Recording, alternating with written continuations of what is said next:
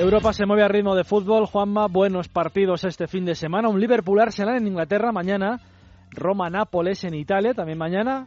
Ha jugado el Leipzig en Alemania, mañana juega el Bayern y hoy el homenaje bien merecido a Frank Lampard que se retira del fútbol tras 20 años en activo.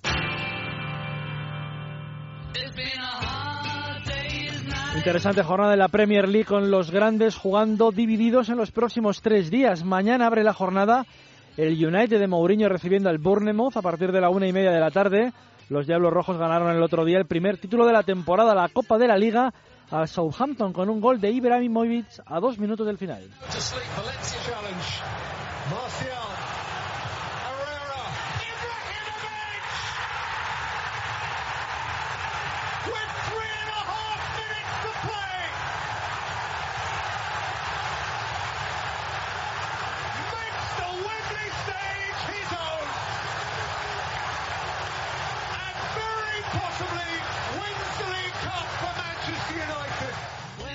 El Chelsea es líder con 10 puntos de ventaja sobre el Tottenham. Los de Pochettino reciben al Everton el domingo a las 2 y media y los Blues, embalados hacia el título, juegan en campo del West Ham. Buen partido el lunes a las 9 de la noche. Los de Conte ganaron el otro día 3-1 al Swansea en un partido con cuatro goles españoles por primera vez en la historia.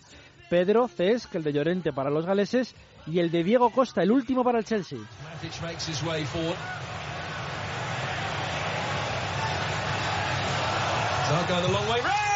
Costa makes it 3-1. The.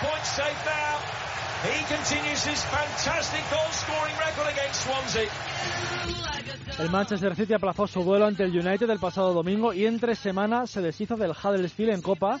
En el replay tienen 52 puntos y se podrían poner a 8 del Chelsea si ganan sus partidos. El domingo tiene una gran oportunidad ya que rinden visita a un equipo desahuciado colista de la tabla, el Sunderland de David Moyes. La jornada de mañana sábado tiene un interesante Liverpool-Arsenal, aunque parece que los dos tienen ya el título perdido, sobre todo los Reds de Jürgen Klopp, que el otro día perdieron en Leicester ante el actual campeón Yassin Ranieri. Gran jornada en Italia con un duelo estelar mañana a las 3 de la tarde en el Olímpico entre Roma y Nápoles. Los capitalinos a 7 puntos de la lluvia y los de San Paolo a 12 tras perder el otro día ante el Atalanta y a 3 días de recibir al Madrid en la Champions. La Roma tiene algo que decir todavía en la Liga, a cinco días de un partido importante ante el Olympique de Lyon. El jueves en Europa League. El domingo pasado asaltaron San Siro 1-3 ante el Inter. Gagliardini su di lui, dribbling secco a rientrare in angolo, prova tiro giro, rete, rete incredibile, gol numero 8 per lui, eccezionale, Roma in vantaggio, Nainggolan, Salah e Geco, Nainggolan centrale, accelera, mette su di lui, prova il tiro, rete ancora, incredibile, Nainggolan, Perotti, tutto pronto? Destro, rete, non sbaglia, el modito, 3 a 1 Roma.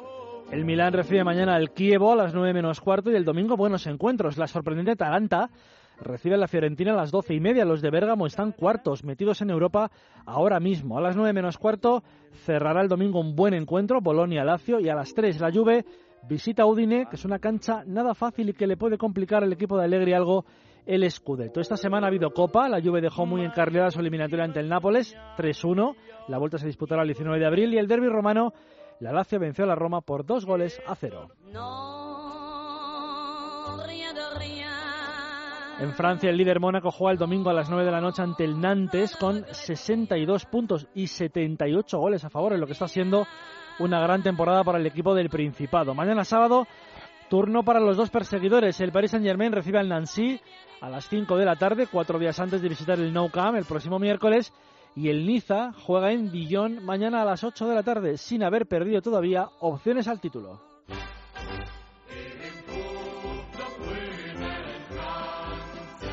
Alemania está interesante la liga. Mañana el Bayern juega en Colonia con 5 puntos de ventaja sobre el Leipzig, que es segundo, tras endosarle el otro día 8 goles al Hamburgo el pasado sábado. El martes juega en Londres ante el Arsenal y a no ser de Catombe se clasificará a los cuartos de final de la Champions tras el 5-1 del partido de ida. El Dortmund juega ante el Leverkusen mañana a las 3 y media antes de jugarse en su estadio ante el Benfica el pase a cuartos de la Liga de Campeones el próximo miércoles. Buenos partidos. Mañana también el quinto, el Hoffenheim, recibe al Ingolstadt y el cuarto, el Erza de Berlín, el domingo juega en Hamburgo.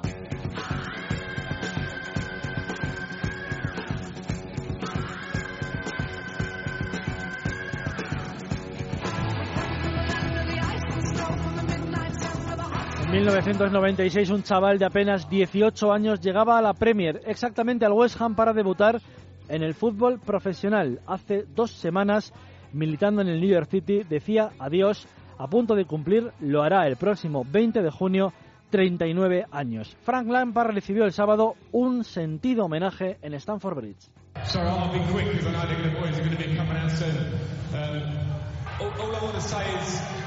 I get a chance to say goodbye properly for whatever reason. Uh, and I always regretted. And I want to thank the club for giving me the chance to do that.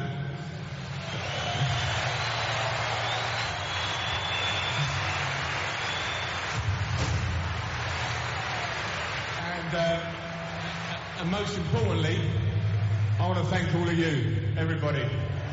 Thank you. Thank you. West Ham, Chelsea, un paso por el Manchester City y por su franquicia en Nueva York, el New York City, en la Gran Manzana. Varios títulos en el Chelsea, goles decisivos, otros que no han sido tanto, pero que han hecho que Frankie, así le llamaba José Mourinho, un jugador que fuera un jugador de élite, de auténtica élite. Goles que le han hecho como jugador, le han otorgado un fantástico palmarés que incluye una Copa de Europa, la de Múnich el 19 de mayo de 2012. Chelsea? by Didier Drogba. Yes! The greatest night in Chelsea's history. Champions of Europe at last.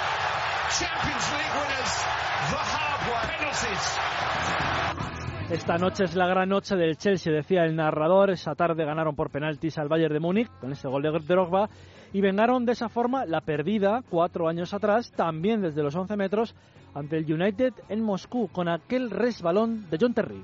The man whose header stopped trying gigs. Mr. Chelsea has the chance to win the Champions League for Chelsea. And it's a chance that has passed him by and the agony is there again. Watch him slip, Martin. I think his standard foot goes. Keep your eye on it, just go after he strikes it. There you go. Starts to go. Starts to go right away. Frank Lampard, el capitán, siempre dispuesto, el que cuando John Terry faltaba, asumía el rol de líder en el equipo, como en la final de Muni, cuando su gran amigo en el equipo faltó por lesión. Él tomó el brazalete para ayudar al Chelsea a hacerse con aquella Copa de Europa. Por cierto, con dos españoles en el equipo, Mata y Fernando Torres. Un Lampard autor de más de 100 goles en Premier a un total de 39 equipos, un récord histórico y autor de varios goles con la selección inglesa que no le depararon ningún efecto internacional a los pros. Es más, uno de los goles que anotó no valió porque no fue concedido en Sudáfrica en los octavos de final del Mundial ante Alemania, en uno de los escándalos más absolutos de la historia mundialista. Milner, Defoe, that's a lovely touch. Lampard! Brilliant! Is it now? That surely crossed the line. It's not been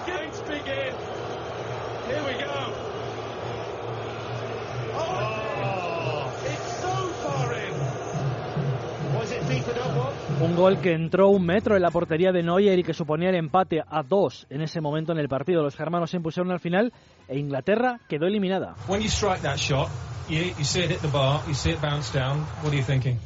Well, I knew it was a goal. Um, I knew instantly. I haven't even seen the replay yet. I don't need to. Uh, I don't quite know how you get that one wrong. I mean, I saw it from taking the shot. The referee was not far away from me. No, that's the way it was.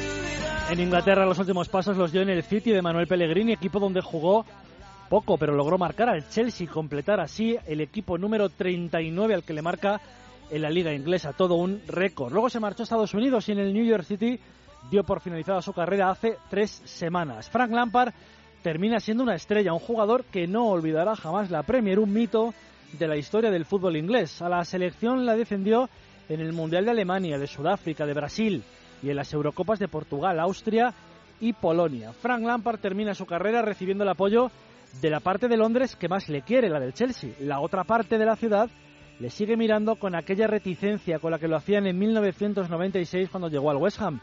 Entonces algunos dijeron que no era más que el hijo del asistente del entrenador.